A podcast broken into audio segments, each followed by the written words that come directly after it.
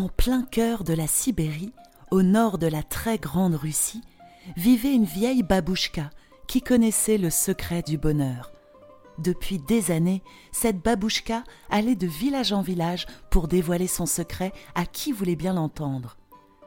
Alors qu'elle traversait un village encore inconnu, elle frappa à toutes les portes afin de trouver un lit pour la nuit. Mais personne ne lui ouvrit. Ces gens restent chez eux, ils ne savent pas être heureux, se dit-elle. Voilà un endroit pour moi. La babouchka commença par ramasser du petit bois pour allumer un feu. Puis elle alla remplir sa gamelle au puits et la posa dessus. Un petit garçon s'approcha d'elle. Que faites-vous? Je fais une soupe aux cailloux, répondit-elle. D'ailleurs, j'aurais besoin de trois grosses pierres rondes. Sais-tu où en trouver? Le petit garçon fila chercher trois belles pierres qu'il tendit.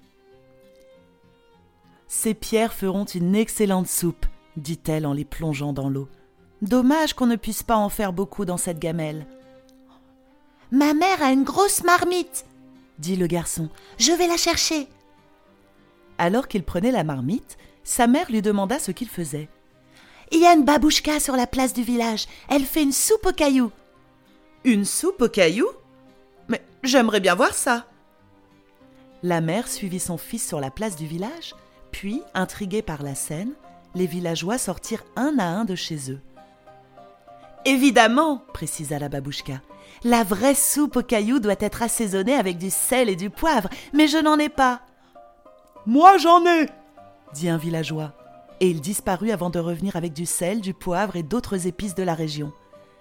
La babouchka goûta la soupe. La dernière fois que j'ai eu des pierres de cette forme, j'y ajoutais quelques carottes. Hum, c'était délicieux. Des carottes? demanda une autre femme. Oh, je crois que j'en ai une ou deux chez moi. Je vais voir. Et la femme revint avec un panier rempli de carottes, ainsi que deux beaux choux qu'elle se pressa de jeter dans la marmite. Hum, soupira la babouchka. Quel dommage que je n'ai pas d'oignons, ce serait si bon. Oh oui dit un fermier. Je cours en chercher. Et petit à petit, chacun apporta de quoi enrichir la soupe.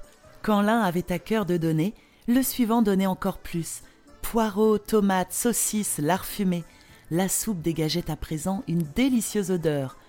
Enfin, la babouchka déclara La soupe est prête Tous se réunirent alors autour d'une grande table, apportant avec eux pain et boissons. Quel festin Au village, on n'avait jamais vu ça. Après le repas, Chants et danses se prolongèrent jusque tard dans la nuit.